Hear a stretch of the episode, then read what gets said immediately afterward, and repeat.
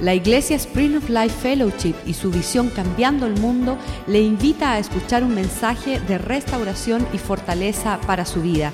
Escuchemos a nuestro invitado.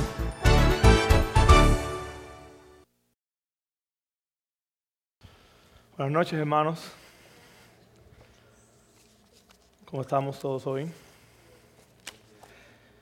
Eh, hace el domingo pasado viene, vino el pastor, estaba yo, estaba allá atrás sirviendo y estaba botando la basura de la cafetería y me dice, Humberto, eh, ¿ya estás listo?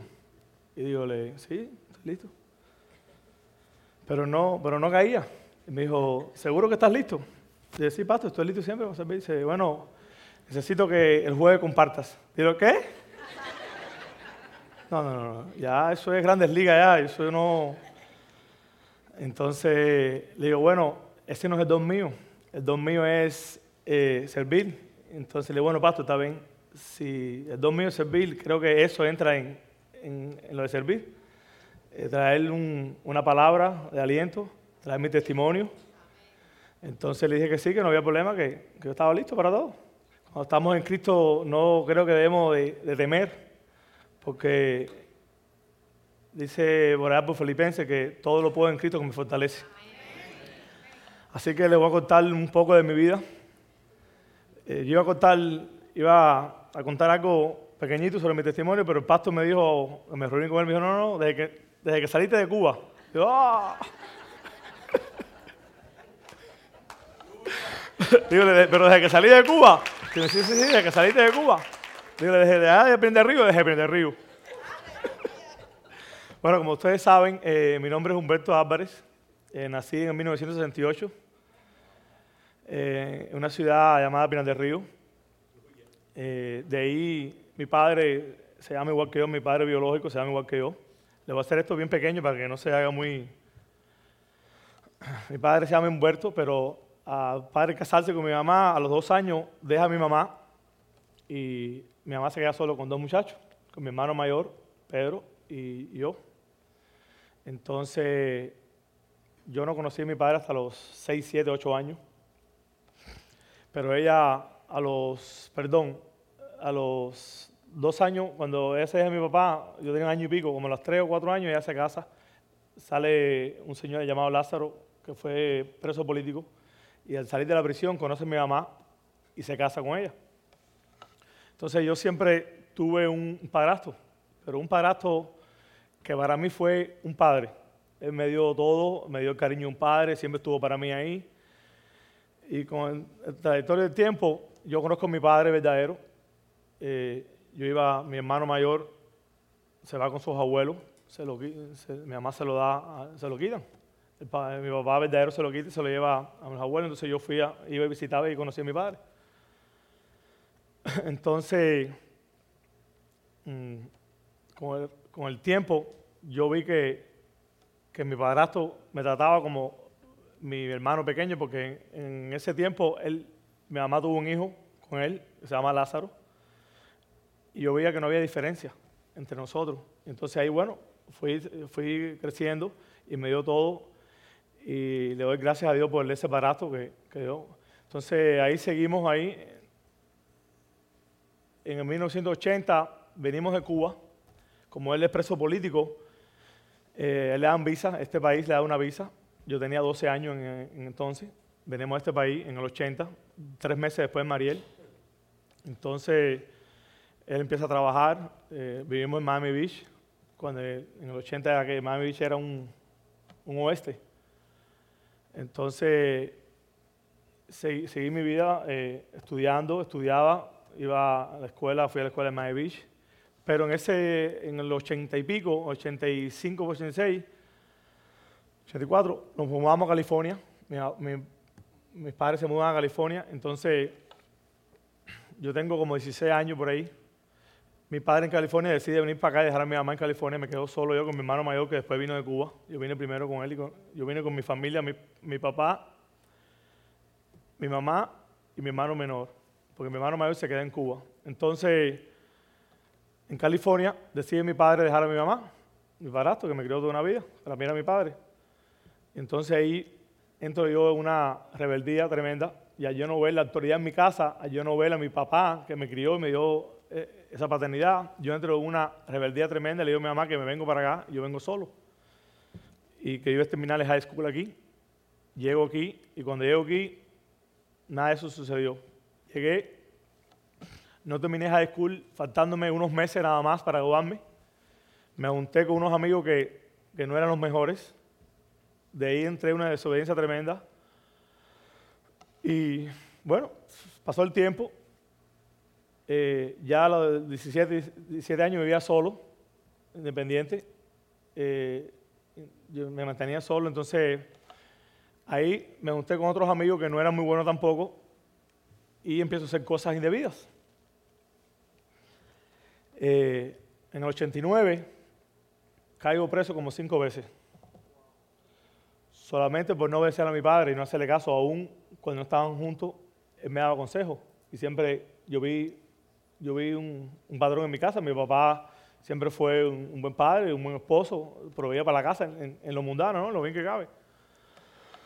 Y entonces caigo tres o cuatro veces preso, entonces yo veo que, mi vida va de, eh, de caída, mi vida es un desastre. Entonces yo pensaba que era bueno, pensaba yo que era bueno, que yo hacía el bien, me preocupaba por la gente y al final era un desastre. Eh, entonces en 89, gracias a Dios, la última vez que caí preso, me tocó una jueza y me dice, eh, si vuelves a caer preso y te veo delante de mí, te voy a dar 10 años de cárcel. Aunque escupas en la calle y vienes, y si yo te veo aquí otra vez, te voy a dar 10 años. Y yo le dije, wow, solamente bastó, esa palabra para yo decir algo mal, algo mal ahí en mi vida. Entonces ella me dio un consejo, entonces ahí me recogí, eh, siguió mi vida, trabajé, fui camionero de una vida, siempre me gustaron los camiones. No estudié, como ya saben, entré a GED, a coger el, supuesto GED ese, que es un estudio de noche, lo mismo. Faltando uno, unos días, no voy a la final, al examen final y lo dejo. Entonces, bueno, mi vida ha sido eh, básicamente eso. Entonces, yo empiezo a trabajar, me mantengo yo solo, me caso la primera vez, a los 18 años, desastre total. Me caso la segunda vez, desastre total. Entonces dije, bueno, dije ya, ¿para qué? ¿Para qué voy a casarme otra vez si, esto no, no, va a ningún lado? Mejor voy a seguir mi vida como, como, la, como la canción de Ricky Martin, mi vida loca. Entonces, yo seguí mi vida En, ese, en el 1995 se da, se una oportunidad de entrar a la Coca-Cola como camionero, como ustedes dos saben, yo soy camionero. Entré a trabajar ahí, ya llevaba unos meses. Ahí decido ir a Cuba, a conocer la Cuba, después que vine 12 años, desde chiquito voy a Cuba, conozco y ahí veo, veo a mi padre, lo lógico. Entonces lo saludé, le di un beso, le di la mano. Y regreso de Cuba, estoy con mis familiares allá. Entonces vengo aquí, cuando vengo de Cuba, a los meses, eh, mi papá siempre tuvo cafeterías, siempre tuvo negocio de comida y eso, entonces yo me crié en eso, como quien dice. Entonces creo que desde ese momento en adelante eh, mi vida dio un giro completamente diferente. Ahí fue donde conocí a, mi bella esposa Lorena.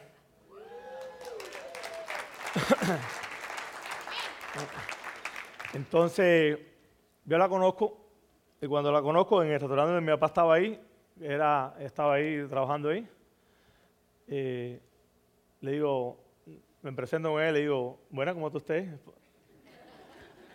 Y le digo, me dice, no, yo soy venezolana. ¿Tú dónde? No, yo soy venezolana. Y digo, wow, primera vez que veo una venezolana tan linda. Y entonces vengo, la conozco. Yo nunca iba donde mi papá, donde mi papá, nunca iba así a menudo. Eh, pero mi hermano me llamó que el carro se lo había roto y que fuera a darle un, un cablazo de batería. Y ahí fue donde conocí a, Lorena. Bueno, con el tiempo me casé con ella, gracias a Dios. Ah, cuando la conozco, me dice, la conozco y me dice, bueno, dije, ¿te gustaría salir conmigo? Te quería dar, ¿sabes? Conocernos más, quiero conocernos, queremos... Me dice, bueno, te voy a decir algo.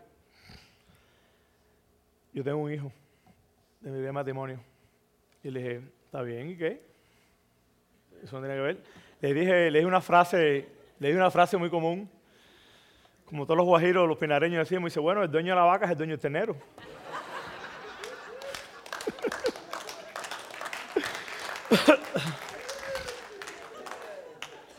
Entonces de ahí empezamos una relación y gracias a Dios nos casamos.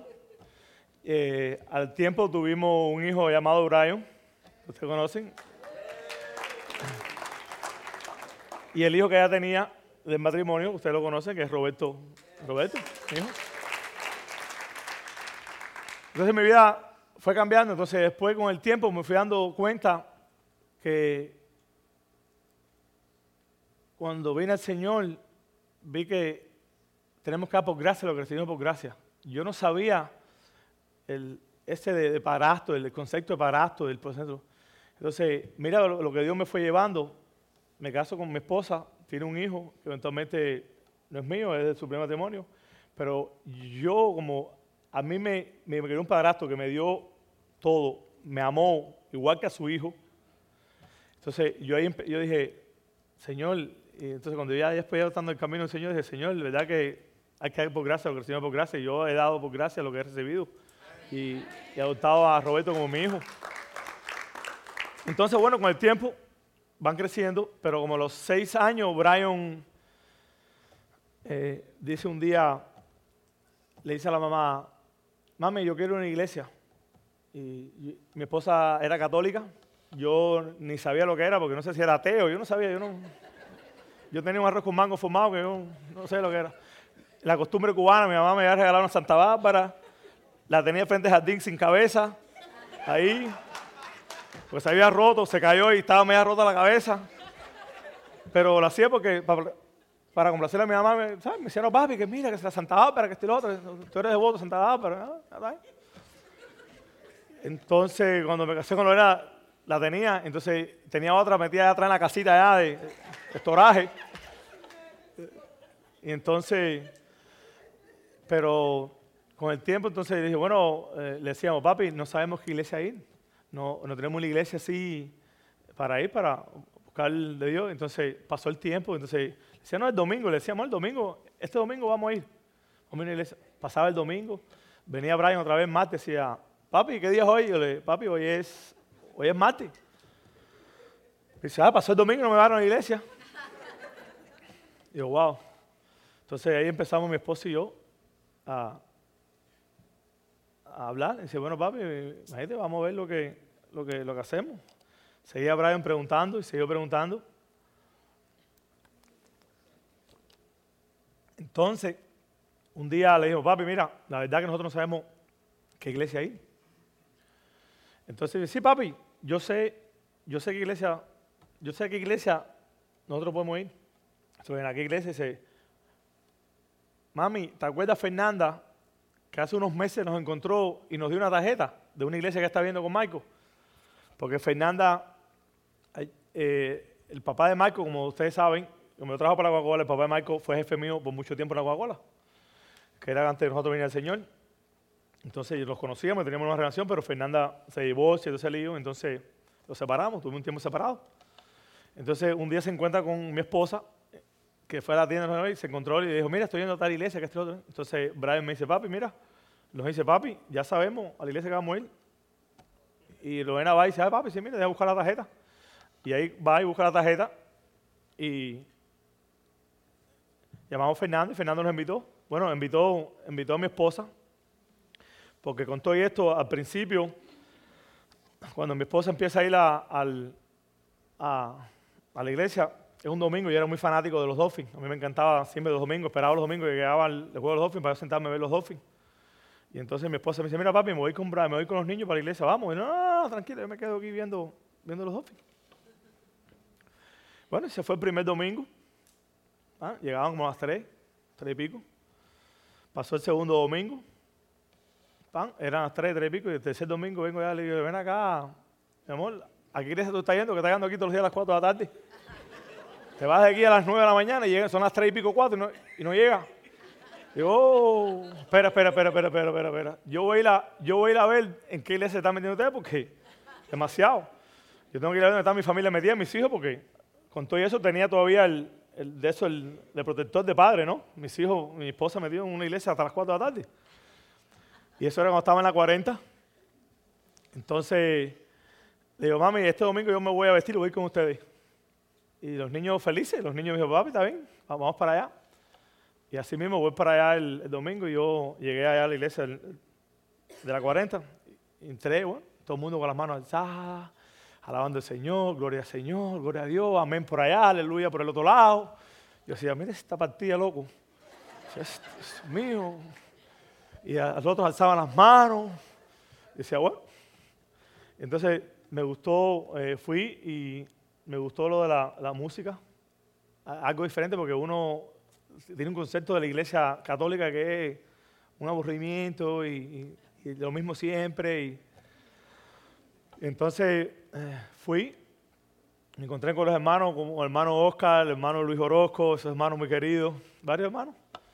Y entonces sentí, el amor, sentí el, calor, el calor. Sin haberme conocido, por primera vez me estaban conociendo y decía, wow, esto es verdad que están locos, ¿verdad? Me saludan y me abrazan como si me conocido toda una vida. Y bueno, ya Dios. Entonces fui y le dije a mi esposa, ¿qué? Me gustó me gustó y, creo que voy a seguir, voy a seguir yendo.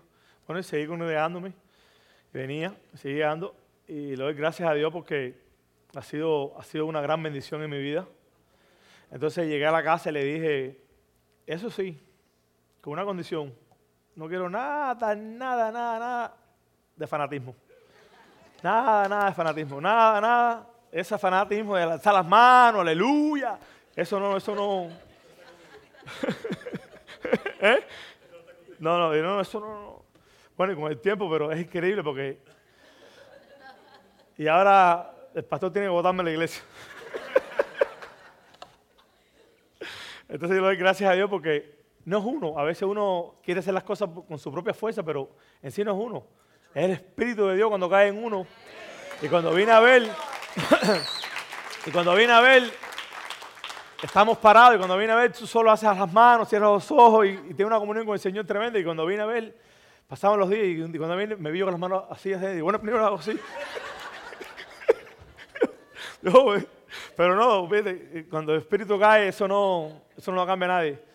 Y yo le doy gracias a Dios por eso. Y la verdad que ha sido una, gran bendición porque eh, no, solo, no solo es servirle a mi Dios, sino tener una familia tan grande y tan hermosa como ustedes, porque la palabra de Dios lo dice bien claro, que es una familia, somos un cuerpo. Y cuando falta un dedo, cuando falta o tenemos un dolor, lo sufrimos todos, porque aún la palabra de Dios dice que tenemos que regocijarnos con los que se regocijan y llorar con los que lloran. Y yo doy gracias a Dios por eso, porque eh, en este trayectorio de cristiano que viene el Señor he tenido varias situaciones y, he, visto el, y he visto el reparto del cuerpo de Dios. Eh, me acuerdo cuando Julio estaba en discipulado, que fue cuando me operé del, del hombro. Y, y, siempre estuvieron ahí y, vi, y vi la verdad del amor de Dios, vi el amor de Dios ahí. Y, eso se trata el cristianismo, eso se trata el evangelio, de mostrarle y, dar la vida por aquellos, como dice la palabra, aún si tenemos que dar la vida por nuestros hermanos, que la demos. Porque de eso se trata el Señor. Entonces, yo traje tres, tres conceptos de, cómo, de cómo vivir una vida cristiana, de cómo que me han ayudado en mi caminar como cristiano. Eh, y uno de ellos es, uno de ellos la fe. Eh, son tres palabras que mediante el caminar cristiano me, me, han, me han ayudado. Eh, uno de ellos es la fe. Y, sabemos que cuando hemos necesitado, cuando he necesitado eh, en tiempos difíciles, es cuando más uno tiene que agarrarse esa fe, esa fe que Dios nos prometió. Porque a nuestro alrededor a veces, aunque vemos, aunque vemos, oramos al Señor, tenemos fe, pero vemos que las cosas no van como uno quiere. Pero tenemos que darnos cuenta que el Señor está obrando. A veces queremos las cosas ya, oramos ahora y las queremos ya ayer. Y no es así. Entonces el Señor va, está trabajando. A veces vemos las cosas que no son como, van yendo de un modo que, que no es las que queremos nosotros, pero el Señor está trabajando en eso. Entonces, si vamos a Hebreo 11.6, Hebreo 11.6 dice que sin fe es imposible agradar a Dios. Entonces de eso se trata, que tenemos que tener fe para poder agradarle a Él y pedirle, porque a veces pedimos, pero mi pregunta es si ustedes, ¿pedimos con fe? Esa es la pregunta que a veces yo, también me hacía, porque a veces pedimos las cosas y, cuando se nos dan, como que los, quedamos sorprendidos. Entonces, porque cuando tú oras sin fe, eso es lo que pasa. Viene el milagro y entonces tú estás sorprendido, tú estás en shock. Pero de eso se trata. Entonces, en Hebreo 11.1,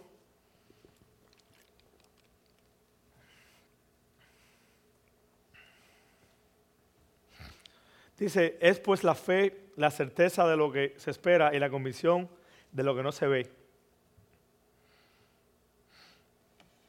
Si nos acercamos a Él, si le oramos a Él con fe, vamos a ver, vamos a ver, pero en el tiempo de Él. No en el tiempo de nosotros.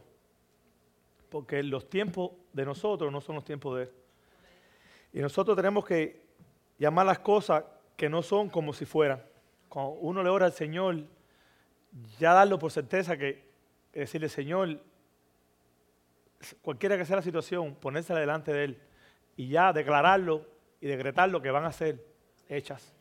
Porque de eso se trata, porque servimos un Dios de lo imposible. Servimos al Dios de lo imposible. Nosotros solamente hacemos lo posible. Orar, venir a Él, pedirle y creer en Él. Ya lo otro lo hace Él. Entonces tenemos que depositar esa confianza en Él para poder creer y escuchar lo que Él tiene para nosotros. El segundo paso es sobre la obediencia. El segundo paso viene siendo sobre la obediencia. Eh, la obediencia es una palabra que uno la... Es muy fácil decirla, pero es un poco difícil de cumplirla. A veces eh, utilizamos la palabra, vamos a un pastor, vamos a un líder y para un consejo y lo, entonces viene el líder y nos da el consejo. Pero ¿qué pasa? No ponemos en práctica nada de lo que el líder nos dijo. Entonces nos da un consejo o viene otro hermano eh, y nos dicen algo, mira, esto no es por aquí, esto es por allá. Entonces, tenemos que aprender a ser obedientes, porque aunque muchas veces obedecer implica morir a nuestra carne, el obedecer significa morir nuestro yo. Eso se llama obediencia, porque vamos a hacer cosas que no queremos. Sabemos que esta carne es débil. Entonces, tenemos que ser bien sabios en esa parte porque eh, cuando nosotros morimos a nuestro ser, entonces ahí es donde tenemos nuestro caminar cristiano en la vida, porque vemos un ejemplo de obediencia en la Biblia, que nuestro Señor, el mejor ejemplo que nosotros podemos tener de la obediencia es nuestro Señor. Sabemos que desde el principio hasta el fin Él fue obediente a su Padre.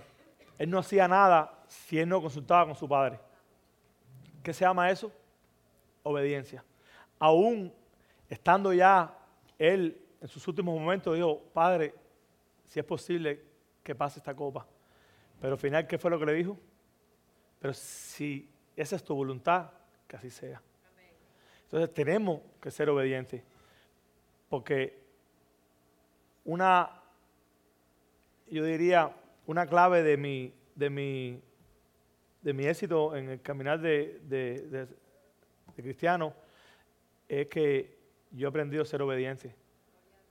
Porque no es fácil después de treinta y pico años, tú llevas caminando toda una vida para acá vienes caminando y de buena pena te dicen, oye, no es para allá, es para allá. Y tú dices, ¿qué?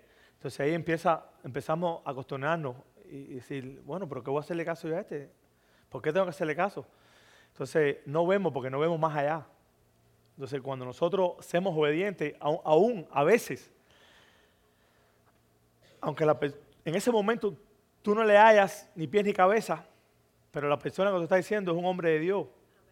Entonces tenemos que obedecer, porque aún la obediencia tardiza es desobediencia. Cuando nosotros nos dicen algo y no obedecemos en ese momento, viene siendo una desobediencia. Aunque lo hagas después. ¿Entiendes? Entonces, lo que queremos es eh, estar claro que la obediencia fue lo que llevó a nuestro Señor. Y por esa obediencia hoy en día gozamos de un cristianismo bello y, de, y no solo un cristianismo, de una vida, y no una vida pequeña ni mediana, de una vida eterna que nos dio por esa obediencia a la cruz. Eh, y yo, yo, puse aquí tres, mm, características de la obediencia y una es que tiene que ser inmediata. Cuando nos dicen algo, hacerlo inmediato. No dar vuelta, no, no poner pero. Y la obediencia no es para mañana, es para el momento. Ni para la próxima semana. Tenemos que hacerla ya cuando nos dicen, para que eso sea, porque el Señor se, agrada eso. La segunda, la segunda característica es sin desafío. Cuando te dicen algo, no desafiar a la persona que te está diciendo. Porque entonces ahí empezamos, ahí es donde empezamos a decir, ¿por qué tengo que hacerlo? ¿Por qué? ¿Quién es Él? Entonces tenemos que darnos cuenta que en esa obediencia el Señor se va a agradar. Y cuando tú no lo haces, ¿qué es lo que pasa? El Señor no se agrada. Entonces tenemos que estar bien claro en eso, de lo que se llama la obediencia. La tercera característica es que, no tenemos que tener queja. Cuando te dicen algo, sin queja. No nos quejemos. Porque entonces empezamos a ponerle los peros, que por qué, que por qué tenemos que hacer esto, que por qué tenemos que hacer aquello. No, hacerlo. No preguntes, no te quejes. Porque, ¿sabes lo que digo yo a mis hijos? No importa. Esté bien el líder o no esté bien, usted haga lo que tenga que hacer. Porque de allá arriba nos va a pedir cuenta. A cada uno. Porque de, qué es que lleguemos entonces el día el Señor dice, no, Señor, heme aquí. El Señor dice, ¿cómo que heme aquí? Si yo te mandé a Joaquín para que te dijera algo y tú no lo decidiste. No, no, pero Joaquín estaba mal. Dice, eso no es problema tuyo. Tú lo obedeciste. Eso es problema mío con Joaquín. El tuyo fue obedecer tu trabajo. ¿Lo hiciste o no lo hiciste? Entonces tenemos que estar bien claros en eso. Entonces la cuarta, la cuarta característica es obediencia completa. Cuando hay esa obediencia completa, ahí donde el Señor se glorifica completo. Entonces tenemos que la obediencia no es parcial. O sea, no es poquito o una parte. No, es todo. No es ni un poquito o una parte. No, me mandaron a hacer esto. Ah, no, yo voy a hacer un poquito nada más. No. Hay que hacerlo completo. Para que eso sea una obediencia completa, tienes que hacerlo completo. Porque tú no vas a llamar media obediencia, poquita obediencia. Entonces, yo les animo yo les exhorto porque no les gusta ser obedientes. Y más cuando ya, ya tenemos cuatro canas en, la cabeza, ¿verdad? Especialmente a los jóvenes. Toda mi trayectoria de, mi juventud fue por ser desobediente. Ya yo pensé que a los 16 años, 17 años, yo me las sabía todas. Mi papá me hablaba, me decía, y yo, les, yo pensé que yo me las sabía todas. Que yo era el bárbaro de la película. Pero ahora, después de los 43 años que llevo de vida, ahora me doy de cuenta todo lo que me decía mi papá. He hecho el tape para atrás y me doy de cuenta todo lo que mi papá me decía. Entonces, eh, yo les animo, porque simplemente Dios, cuando nosotros obedecemos, Simplemente Dios se place con la obediencia. Y Él se disgusta con la desobediencia. Cuando nosotros somos obedientes, se place, se goza. Pero cuando somos desobedientes, nada, como dicen los americanos, sí. Y cuando nosotros somos obedientes, Él nos para el dedo. Entonces, ese es mi segundo, eh, mi segunda ah, palabra que quería tocar sobre la obediencia. La tercera es perseverancia. Estas tres palabras, fe, obediencia y perseverancia, me han ayudado mucho en mi caminar cristiano. Cuando, cuando vienen las pruebas a nuestras vidas, ahí es donde tenemos que perseverar. Ahí es donde no tenemos que tirar la toalla. Siempre digo a mis hijos, no podemos tirar la toalla. A veces mi esposa aquellos que tienen teenagers, ¿saben lo que le hablo? Eh, a veces mi esposa y yo los hablamos y decimos, papi, imagínate que este y lo otro, que para aquí, que para allá. Dile, mami, no podemos rendirlo. Tenemos que seguir perseverando. Tenemos que seguir orando. Porque queremos un Dios. Tenemos un Dios. Porque Él dice, entrégame todas tus cargas. Dame tu yugo, que yo lo llevo por ti. Entonces tenemos que traérselo a Él, presentárselo a Él para que Él se haga cargo de eso. Pero no podemos, no podemos, no podemos rendirnos. A veces, te digo de la palabra perseverancia porque han venido momentos en mi vida que me he desanimado. He dicho, no, no van a ir a la iglesia.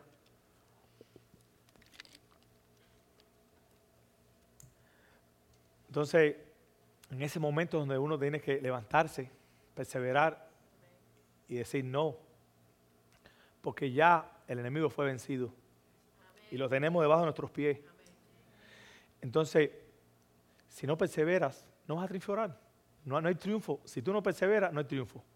Entonces, esa es una parte en mi vida, en mi caminar cristiano, que me ayudó mucho. Perseverar.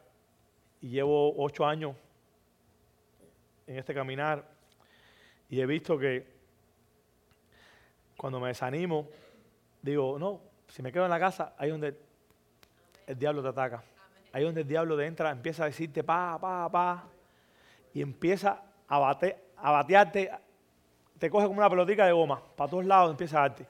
Entonces ahí es donde yo digo, no, yo me levanto hoy, aunque tenga sueño, aunque esté desanimado, yo me voy. Porque llegas aquí, cuando entras por la puerta, te encuentras con un hermano, te da un, te da un versículo bíblico, te anima. ¿Me entiendes? Entonces, de eso se trata de estar en comunión con los hermanos. Por eso es muy... La gente a veces dice, ¿por qué tenemos que congregarnos? La gente en la calle le digo, no, ¿por qué tú vas a la iglesia? Porque si tú puedes creer en Dios, tienes a Dios en tu corazón. Sí, pero tenemos que congregarnos. Porque ahí es donde está el poder, ahí es donde está la fuerza.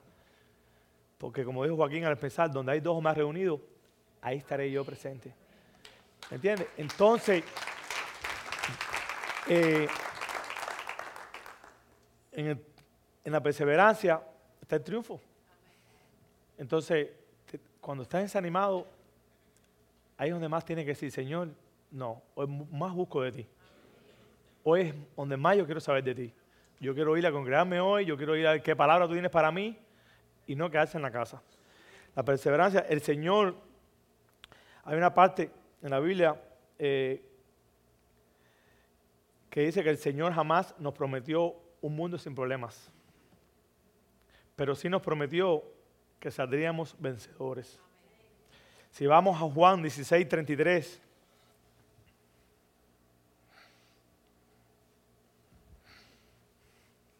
Ahí dice, en el mundo tendréis aflicciones, ¿verdad? Pero confía, yo he vencido al mundo. ¿Qué significa eso? que vamos a tener problemas en nuestras vidas. Vamos a tropezar. Vamos a desanimarnos. ¿Cierto o no? Pero tenemos que levantarnos. Dice su palabra que siete veces cae justo y siete veces el Señor lo levanta. ¿Qué quiere decir eso? Que si te caes te vas a caer en el piso. ¿Eh? Entonces, si tú te caes, ¿qué es la primera reacción que hace un humano cuando se cae? Quedarte ahí. Levantarte y seguir caminando. Eso es en lo, en lo natural. si lo ves en lo espiritual, quiere decir levántate y sigue. Camina, anda. Entonces, de eso se trata. Tenemos que estar bien enfocados en esa... Son, son palabras que si tú te las pones a ver, el pueblo de Dios, esas tres palabras, cuando el pueblo de Dios, cuando Dios mandó a Moisés a sacarlo de su pueblo, de Egipto,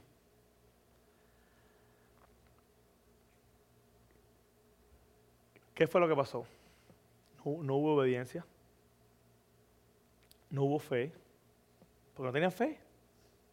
Moisés les hablaba y ellos no tenían fe. En ningún momento ellos, creían.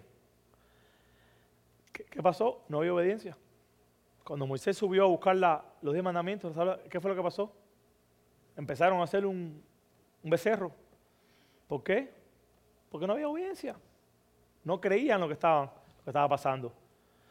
Entonces, tenemos tenemos que estar bien, bien, ahora eh, regreso para atrás en lo del pueblo para cerrar. Eh, Romanos 8, 28.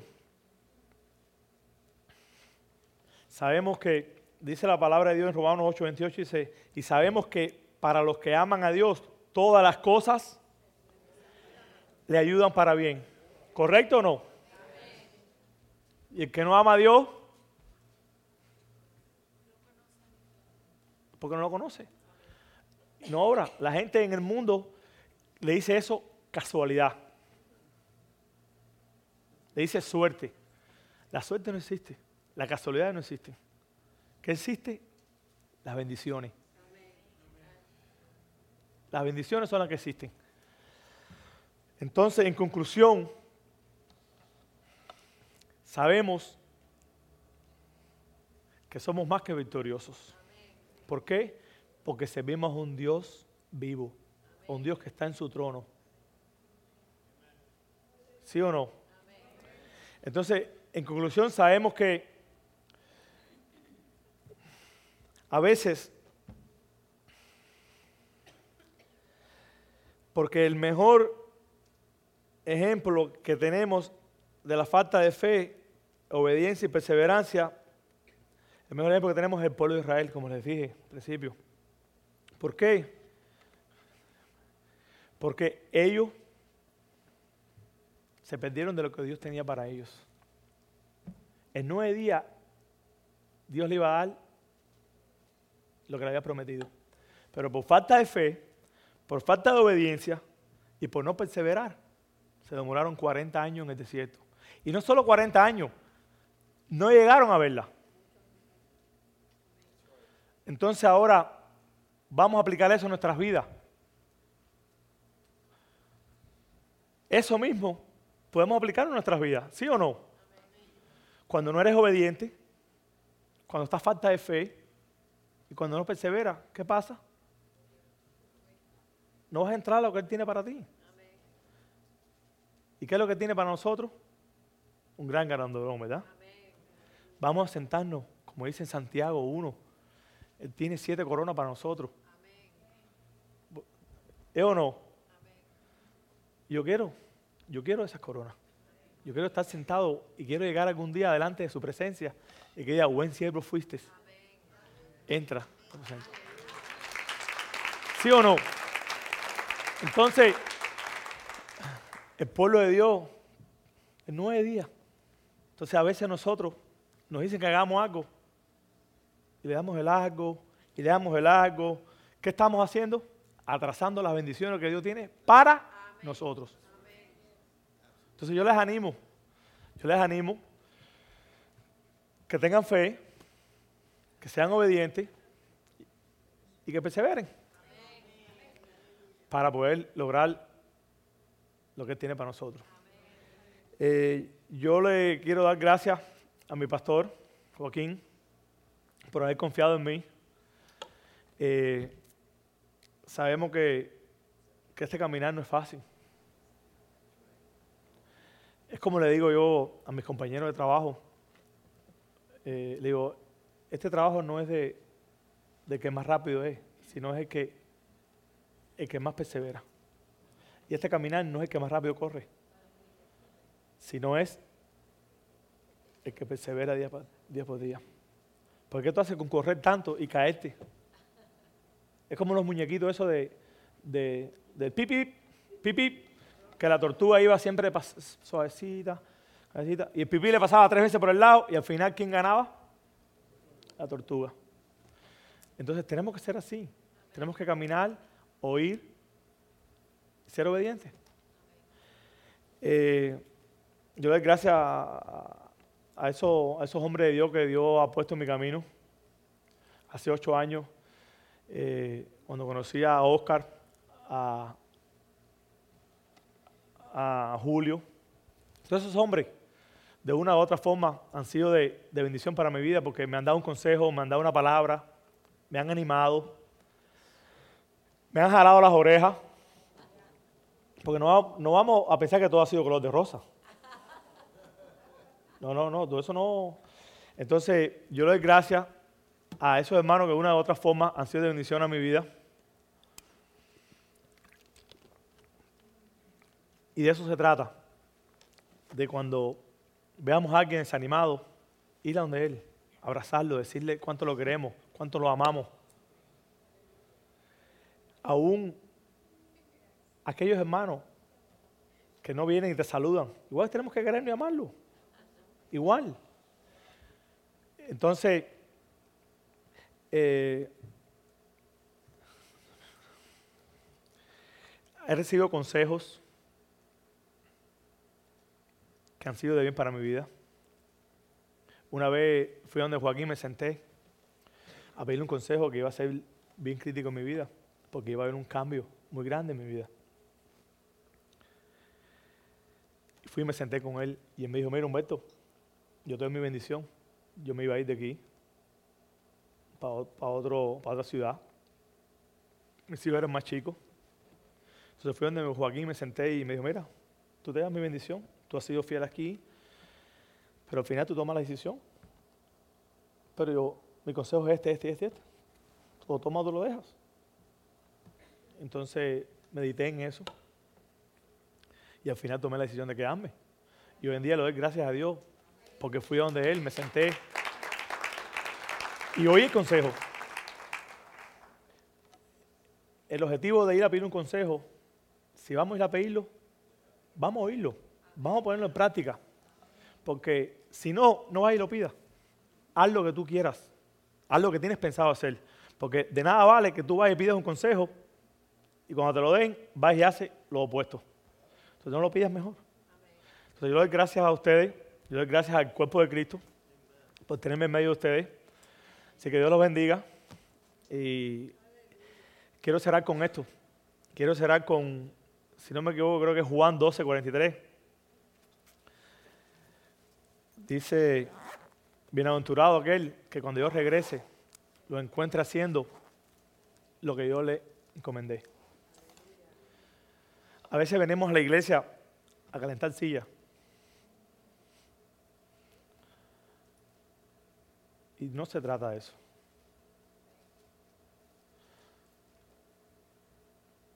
Nuestro Señor siendo Cristo, siendo el Dios de Israel, vino y nos sirvió. ¿Qué más ejemplo que ese? Que nos lavó los pies, se arrodilló, se humilló, para que nosotros hoy en día podamos tener lo que tenemos. Y siendo rey de reyes, se hizo un siervo. ¿Qué más queda de nosotros? Yo les animo que por favor que tomen un paso y que servir es un honor, es un privilegio servirle a Él. Y para mí lo hago con gozo. Los quiero y los amo.